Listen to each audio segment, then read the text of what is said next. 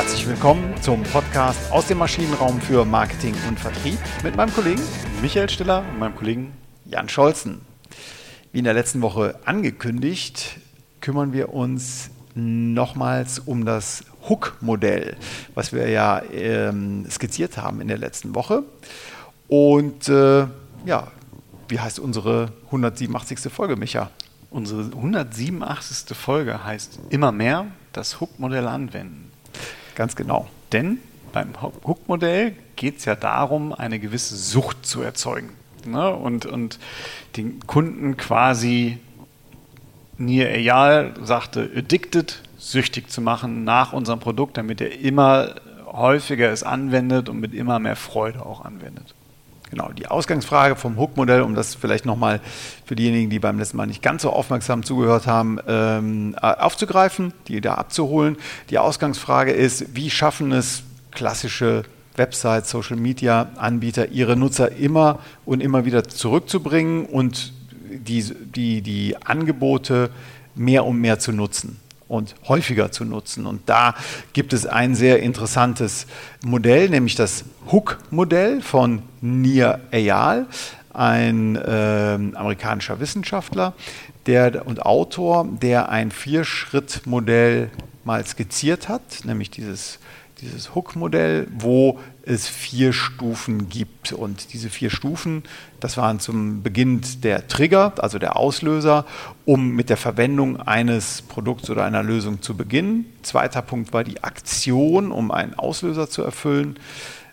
Dritter Punkt, variabel belohnt zu werden. Und der vierte Punkt, ein neues Investment zu machen.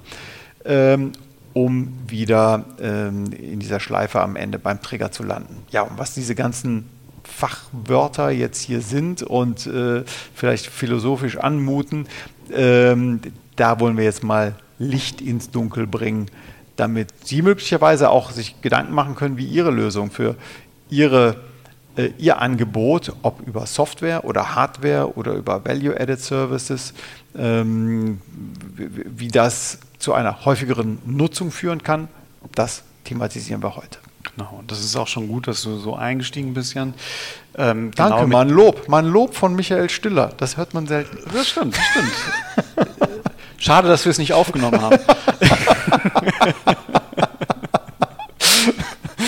also, ähm, es gibt nämlich auch äh, eine Einschränkung, die auch Neil Eyal von äh, vornherein sagt, es ist gedacht für Produkte und es funktioniert auch nur bei Produkten, die tatsächlich re regelmäßig genutzt werden müssen. Er hat so eine Daumengröße von einmal die Woche muss man dieses Produkt nutzen. Ne? Das ist, glaube ich, ein, ein wichtiger Bestandteil. Wir haben letztes Mal, letzte Woche ja aber auch schon besprochen, dass wir auch immer mehr Produkte haben, die eigentlich so ein typisches Einmalding sind, die aber halt so eine Wiederholungskomponente bekommen. Also eine App beim Auto, ähm, eine App beim, äh, ähm, Ultraschallsystem. Beim Ultraschallsystem. Ne? Ja. All das sind ja Dinge, wo man sich dann doch nochmal anders damit beschäftigt und quasi auch so eine Nutzenerweiterung erfahren kann. Absolut. Genau. Photovoltaikanlage hat sie auch noch genannt beim letzten Mal. Das ist eigentlich ein Ding, was man alle 20 Jahre äh, in etwa kauft, aber trotzdem das Smart Meter oder wie auch immer man das jetzt nennen mag, ähm, äh, das Ding, dass, dass man eben die, die Leistung äh, sich hier anschaut und sich mit befasst und nochmal vielleicht nachkalibriert. Das sind dann halt diese Sachen. Erzähl uns noch mehr über Photovoltaikanlagen. Ich, ich finde das sehr spannend gerade. Ja, ich finde das auch ganz spannend, aber würde jetzt hier zu weit führen. Sehr schön. Ähm, genau, das Hook-Modell, warum heißt das Hook? Äh, zum einen natürlich, weil sie den Kunden am Haken haben, aber Jan hat ja gerade schon die vier äh, Phasen oder die vier Punkte aufgeführt, die in dem Hook Canvas auch sind. Und es ist so eine Art Unendlichschleife. Ne? Also die auf dem äh, die umgekippte äh, 8, ja. Ähm, die, die müssen Sie sich jetzt vor Augen führen. Und wir führen sie jetzt einmal durch diese Schleife durch, damit, glaube ich, noch klarer wird, wie kann ich denn diesen Zustand des Süchtigwerdens in der Nutzung eigentlich erreichen. Genau. Und da beginnen wir beim Trigger, beim Auslöser. Und es, also Niayal, der ähm, äh, unterscheidet zwei Formen von Trigger. Einmal den externen Trigger, den hatten wir beim letzten Mal schon gesagt. Also klicken Sie hier, kaufen Sie jetzt, rufen Sie an. Das wäre ein typischer externer Trigger. Ähm, und interne Trigger sind so etwas wie ja, Gedanken, Emotionen zum Beispiel ähm, in einem Moment der Langeweile, der Müdigkeit, dass ich einfach abgelenkt werden möchte. Das ist ein interner, also in mir selbst liegender Trigger, ähm, um etwas zu nutzen. Was gibt es denn noch? Genau, und ähm, gerade wenn wir uns das einmal anschauen, diese, diese beiden Trigger-Typen, dann habe ich beim externen Trigger, das haben wir schon mal eine Kategorie gehabt, die wir schon ganz häufig auch besprochen haben. Hier, wir haben dieses typische Earned, Paint, Owned oder Networked quasi mhm. ähm, Teil. Also ich kann halt äh, das Ganze bezahlen, das wäre paid, ähm, über eine Werbung, eine klassische ähm, Werbeanzeige, die ich irgendwo schalte. Ich habe ähm, aber auch meine eigenen Trigger, die ich setzen kann auf meiner Homepage, in meiner App, wo ich bestimmte Icons setzen kann, wo ich bestimmte Buttons aufsetzen äh, kann äh, und auffordern kann mit dem typischen Call to Action, ne? also der Aufforderung, jetzt wirklich etwas zu tun. Hm? Vielleicht kurz nochmal klärend, also mit meine meinst du also vom Unternehmen. Ne? Das genau. ist Unternehmen, also äh, in Richtung Kunden, Nutzerschaft, äh, Signale, äh, Informationen sendet, also dass der Kunde oder der Nutzer eben extern getriggert wird, nämlich vom Unternehmen. Genau. Das ist gemeint. Ne? Genau. Ne? Ja. Oder auch, auch durch eine, eine, Empfehlung, das ist halt diese Networked ne, oder ja, Relationship äh, externe Trigger, die auch kommen kann. Damit sind wir auch schon wieder ganz stark an diesem Foxian Behavior Modell, ähm, wo wir auch über, über Verhaltensveränderungen gesprochen haben. Er sagt auch, externe Trigger gibt es viele, aber der eigentliche Push liegt darin, wenn ich einen internen Trigger auslösen kann. Wenn ich dem Nutzer oder dem Kunden das Gefühl gebe, er aus sich heraus startet diesen ganzen Vorgang. Mhm. Ja. Also, ich habe eine intrinsische Motivation, jetzt etwas zu nutzen. Ich fand das ganz schön. Ähm, hier das äh, Stichwort, also Unsicherheit reduzieren. Ich google, ich suche eine Lösung. Langeweile ähm, vermeiden oder abschalten. Ich schaue auf YouTube äh, oder ich schaue auf Aktienkurse oder Einsamkeit, ähm, sich nicht einsam fühlen. Also alles so äh, Hygienefaktoren. Ne? Ähm, äh, sich auf Facebook äh, Tinder möglicherweise, ja, oder LinkedIn im professionellen Kontext ähm, darauf zu tummeln, das sind alles interne Trigger. Ne? Genau, und die Kunst ist es jetzt, diesen, diesen Trigger zu setzen. Ne? Also das sind häufig auch negative Trigger. Das, mhm. Da, wo wir Marketeers ganz häufig sagen, bäh, ich will ja nichts mit Langeweile was zu tun haben, aber ich muss dem Kunden, das wird mir am Anfang nicht gelingen, deswegen sind, glaube ich, externe Trigger am Anfang sehr wichtig, mhm. Schön wäre es aber, wenn ich als internen Trigger sagen kann, wenn dir langweilig ist, nutze doch mein Produkt. Ja. Wenn du eine gewisse Unsicherheit verspürst, nutze doch mein Produkt. Mhm. Ähm, wenn ich ihm nach und nach beibringe, dass es halt einen internen Trigger gibt, den man nutzen kann. Und das äh, auch da wiederum Tiny Habits, Fogg, mhm. der sagt das Gleiche. Ne? Also mhm. ich muss mir selber beibringen, ich muss eine bestimmte Aktion durchführen, wenn ein bestimmter Zustand in meinem Inneren eintritt. Ja, Ganz genau, aber jetzt ohne das, äh, den, ähm, das hier zu weit aufzuspannen. Aber wir wissen ja aus der Prospect Theory, dass eben äh, Pains, äh, also Schmerz vermeiden, wichtiger ist als, genau. als Gains, also Gewinne zu erzielen ist. Ne? Es ja. ist wichtiger, Schmerz zu vermeiden. Das ist äh, menschlich. Ne? Genau, und deswegen sind diese internen Trigger besonders stark eigentlich. Okay, also haben wir den ersten Punkt, den Auslöser, den Trigger von einem bestimmten Verhalten zur, zu einer höheren Nutzung, den haben wir jetzt hier schon mal umkreist. Ja, kommen wir zur Aktion. Die einfachste Handlung, die ein Nutzer durchführt, um eine Belohnung zu erhalten, das ist die Aktion. So, genau. so definiert er es. Ne? So definiert er es und äh, da sind so zwei Dinge drin. Das eine ist natürlich, ich muss von vornherein eine Belohnung in Aussicht stellen. Also der Kunde muss schon, du hast es letzte Woche auch so schön gesagt, der macht es ja nicht darauf nur, nur deswegen, weil wir es ihm sagen, sondern mhm. weil er sich da was von erhofft, dass er es tut. Also der muss die Belohnung haben. Und auch jetzt kommt wieder dieser Punkt, der Aufwand muss möglichst klein sein. Mhm. Ne, also auch da wieder, ich, ich bin auch wirklich ein Fan von, von diesem Fogg-Modell und äh, Fogg sagt ja, wann verhalte ich mich anders? Eine Dimension dazu ist Motivation. Mhm. Also ich muss sehr motiviert sein und das andere ist, es muss mir sehr leicht fallen. Mhm. Ja. Ne, desto leichter es mir fällt oder desto höher ich motiviert bin, desto eher verhalte ich mich anders. Und dazu sagt er ja aber auch noch, äh, Motivation ist halt ein sehr wankelmütiger Begleiter. Er drückt es ein bisschen drastischer auf, ähm, äh, mit Motivation is a bitch, ähm, ähm, weil ich mich auf Motivation nicht verlassen kann. Mal bin ich motiviert, mal bin ich nicht motiviert und er bringt das wunderschöne Beispiel, ähm, äh, Motivation ist ein wunderbarer Partybegleiter, aber niemand, den ich frage, ob er mich vom Flughafen abholt. Genau. Ja.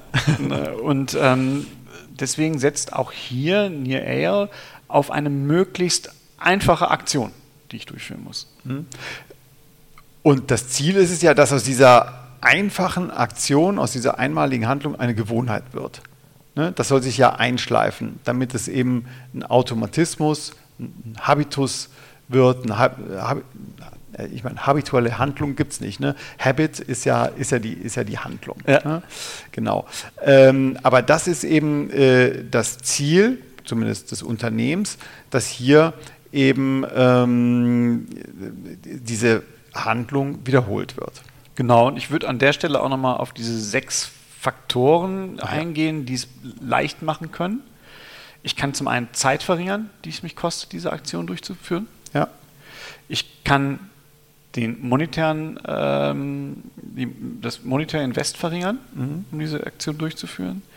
Physische Anstrengungen dürfen auch nicht sein, idealerweise. Brain Cycles verkürzen, das finde ich ganz schön. Also das Denken darf nicht, es darf nicht zu kompliziert werden. Ne? Also nicht zu langsam denken, schnell denken. Ja, genau, ne, genau. Ähm, soziale Abweichung verringern. Ich möchte idealerweise Dinge tun, die andere auch tun. Mhm. Ich muss mich jetzt nicht gegen Werte und Normen durchsetzen, das fällt mir einfach schwerer. Und äh, Routinen nutzen. Ne, wenn wir etwas schon mal gemacht haben, dann ist es auch wahrscheinlicher, dass wir es wieder machen, weil wir genau wissen, wie es funktioniert. Das ne, spielt auf viele der oben genannten Faktoren auch schon mit ein. Ja, absolut. Finde ich, äh, äh, bringt es gut auf den Punkt. Ähm, weil, also vielleicht auch hier nochmal ein vertiefendes Beispiel. Es gibt viele ich habe es glaube ich schon mal gebracht, ähm, aber es gibt viele Anbieter, Webshops, die bei der Bezahlfunktion mehrere äh, Alternativen anbieten. Entweder selber, dass man sich registrieren muss, dass man dann nochmal eine E-Mail bestätigen muss, dass man äh, was auch immer machen muss, oder man kann über PayPal bezahlen oder über Amazon direkt. Das heißt, das hat nichts mit Amazon zu tun, ähm, mhm. mit, mit, dem Webshop Amazon, sondern sie nutzen einfach nur die Bezahlfunktion. Warum? Viele haben Amazon-Konto und können unkompliziert mit Eingabe ihres Passworts, ähm, was möglicherweise auf dem Rechner ähm, gespeichert ist, auch äh, direkt bezahlen. Das macht es sehr, sehr einfach. Mhm.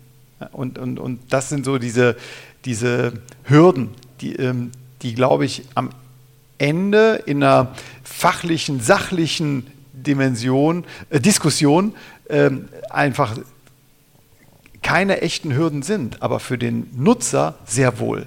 Ja. Und ich glaube, äh, ich will jetzt nicht hier abweichen, aber ich glaube, Unternehmen, Unternehmer, Entscheider unterschätzen häufig diese kleinen, die un unterschätzen diese kleinen Hürden. Hundertprozentig, da bin ja. ich auch fest von überzeugt. Ja. Okay, wir waren bei der äh, Aktion. Also Aktion eines Handels muss ähm, äh, leicht von der Hand gehen. Warum muss sie leicht von, von der Hand gehen? Ähm, ja, damit sie überhaupt getätigt wird. Und der Nutzer erwartet jetzt als dritten Punkt, er erwartet eine Belohnung. Genau, und ich glaube, ein kleiner Twist im, äh, im Hook-Modell ist, dass äh, das Hook-Modell nicht von einer Belohnung an sich nur ausgeht, sondern von einer variablen Belohnung. Mhm. Äh, Neil sagt dazu, es reicht nicht, Menschen zu geben, was sie wollen. Mhm. Weil er fest davon überzeugt ist, wenn das total ausrechenbar ist, dann mache ich das gerne ein, zwei Mal. Wenn ich aber immer diese gleiche Belohnung jetzt bekomme, dann habe ich nicht mehr so viel Freude daran. Dann fehlt mir äh, so ein Kick Okay, also äh, Abwechslung. Abwechslung fehlt. Ich glaube, du hast beim, nee, ich glaube, ich weiß es noch ziemlich genau, letzte Woche dieses schöne Hühnerbeispiel gebracht, ja, also wo äh, ein bestimmtes Verhalten ähm, dann eben äh, zusätzliches Futter bedeutet, also dieses ähm, Picken gegen die Scheibe. Genau. Ähm, aber wenn ich das etwas erratischer ähm, designe, ähm, wird ein häufigeres Pickverhalten eben von den Hühnern ähm, heraufbeschworen. Genau, wenn ich nicht jedes Mal belohne, sondern hin und wieder mal eine, eine Belohnung weglasse, dann pusht es die Hühner mhm. quasi nochmal. Ne? Wir haben letztes Mal schon über diesen Dopaminausstoß äh, gesprochen, also das Belohnungshormon. Und es kommt einfach zu einem höheren Ausstoß und die Hühner wollen noch mehr, also picken einfach häufiger gegen diese Scheibe.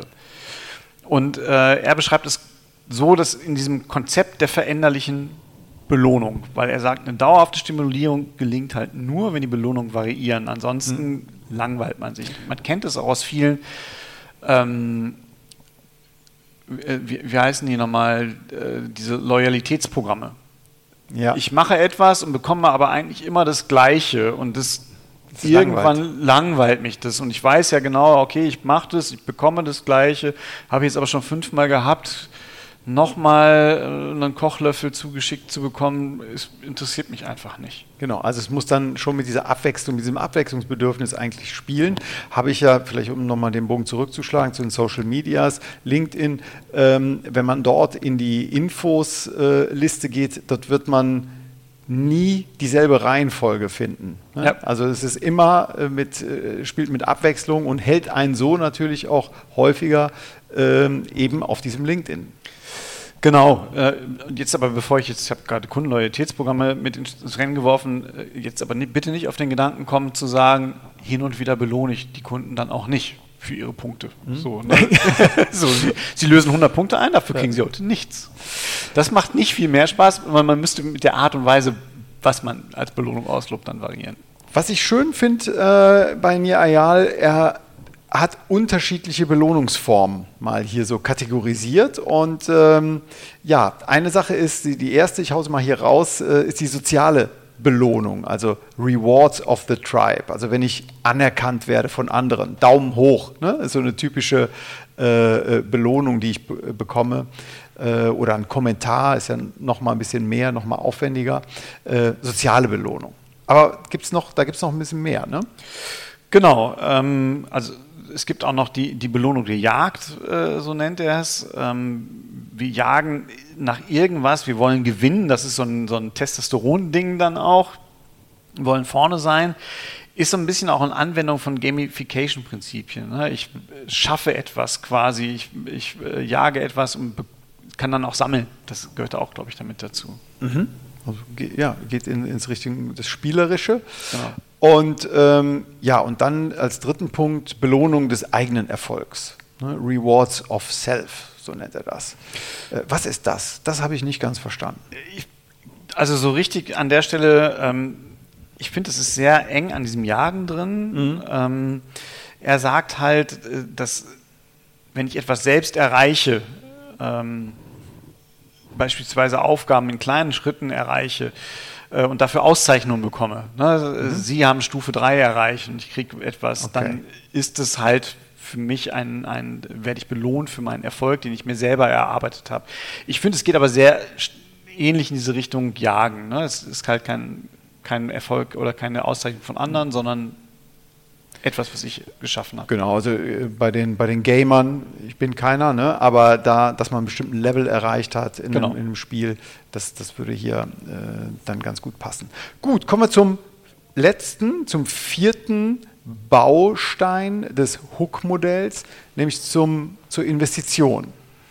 Genau, Investment. Das ist jetzt so ein bisschen ähm, zweideutig. Man könnte jetzt denken, das ist das Investment, der Kunde gibt uns Geld, endlich. Das ist die Stelle, wo er uns endlich Geld gibt. Nee, das meint er aber gar nicht, sondern äh, ähm, Eyal sagt, dass das die Phase ist, die eigentlich am häufigsten vergessen wird und es geht eher darum, dass der Nutzer das Produkt für sich selber wertvoller macht, weil er selbst was rein investiert. Mhm. Das kann Geld sein, das kann aber auch Zeit sein. Genau, also diese vertiefende Handlung um eine stärker äh, und eine stärkere eigene Investition. Ich glaube, ich habe es beim letzten Mal Commitment genannt. Ne? Je mehr ich mich selber reinziehe, desto mehr committe ich mich auch äh, für diese App, für diese Lösung, für dieses Produkt. Genau, und ähm, sein Beispiel ist halt, meinetwegen auf Twitter, ne, scrollen ist halt die Aktion, die ich mache. Wenn ich selber was tweete, mhm. dann ist es ein Investment, was ich tätige. Und er unterscheidet da auch zwischen zwei Wegen. Einmal Loading the Next Trigger. Mhm. Also man schickt irgendwie eine Nachricht über LinkedIn, über, über, über Twitter und hofft, dass später was zurückkommt. Mhm. Und mit diesem später kommt was zurück, trigger ich mich selber für die nächste Aktion. Okay. Ja, ich bekomme dann die Meldung, da hat jemand auf deinen Post reagiert. Mhm. Ich scrolle zu meinem Post, das wäre die Aktion, kriege die Belohnung, vielleicht in dem Fall einen Social Reward. Ne? Da hat jemand dich geliked ja. und hat dir einen Kommentar hinterlassen. Und das bindet mich wieder stärker in dieses Produkt und ich hab, bin vielleicht noch mehr bereit, noch einen Tweet zu machen. Vielleicht diesmal mit, na gut, beim Tweet ist mit dem Bild doof, aber ähm, Instagram oder was vielleicht auch immer. Vielleicht Stärkeres ja? nochmal ja. zu machen oder eine Serie zu machen, ähm, solche Geschichten. Okay, genau, ja, sehr interessant. Genau, das, das eine und das andere ist halt Storing Value, ähm, wo er sagt, naja, ähm, die meisten Dinge der physischen Welt verlieren an, an Wert, wenn man sie abnutzt. Und ähm, diese Habit Forming Products, also die Produkte, die nach Hook gebaut werden, die sind halt genau das Gegenteil. Je mehr man sie nutzt, desto mehr Interaktion ich zum Beispiel mit meinen Tweets auf Twitter bekomme, desto wertvoller werden sie für mich, weil ich Informationen zurückbekomme, Belohnung zurückbekomme. Es wächst aber auch, also das wäre die Ratio, aber es wächst mir einfach auch ins Herzen. Ich ziehe da einen Teil meiner Identität ja so teilweise raus, ne? Mhm. weil ich meine Bestätigung da einfach hole. Ja, genau. Ja, könnte man auch alles sehr kritisch äh, sehen. Ne? Äh, das ist nicht nur nett. Das ist, äh, das ist nicht nur nett. genau. Aber ähm, gut, aber es ist, äh, klärt natürlich auch ähm, sehr gut auf, ne? also wie, wie diese Mechanismen äh, sind. Ähm, ja, Kommen wir aufgrund auch der fortgeschrittenen Zeit vielleicht mal zur Umsetzung. Also wie netzt man, wie, wie netzt man, wie setzt man das denn jetzt in der, konkret in der Produktentwicklung um? Genau, also es sind fünf Fragen, die er empfiehlt. Ähm, ich fange mal mit der zweiten an, weil ich die Reihenfolge dann besser finde. Das erste ist, welcher externe Trigger bringt den Kunden überhaupt zum Produkt? Ne, mhm. Die zweite Frage wäre dann, welcher interne Trigger adressiert das Produkt? Okay. Also, ne, mhm. wie bringt er mich rein? Was ist das einfachste Verhalten, das eine Belohnung erwarten lässt? Stichwort, ich muss hier einhaken oder unterstreichen, einfachste. Das genau. einfachste Verhalten. Kein x langer Registrierungsprozess, sondern der naheliegende Klick muss es sein. Genau. Bei der Belohnung muss man sich fragen, ist die Belohnung wirklich belohnend? Also stellen wir uns nicht nur vor, es wäre belohnt, mhm. sondern sind wir uns sicher, dass sie den Kunden belohnt und lässt den Nutzer gleichzeitig mehr wollen?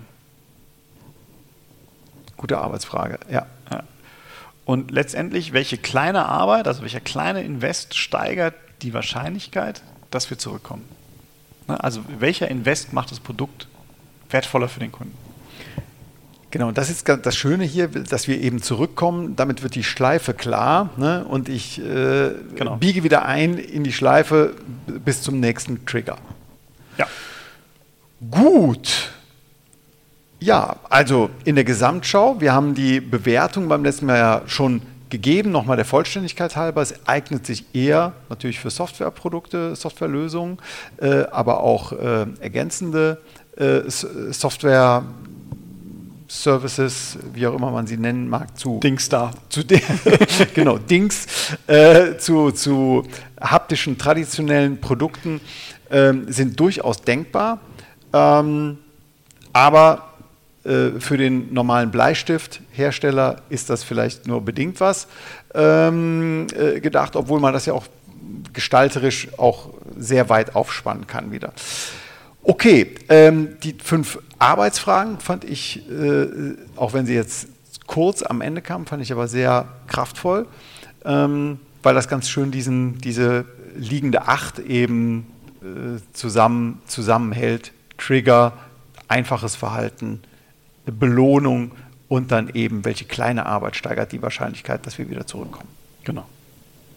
Also gutes Modell, äh, moralisch auch mal zu hinterfragen, durchaus. Absolut.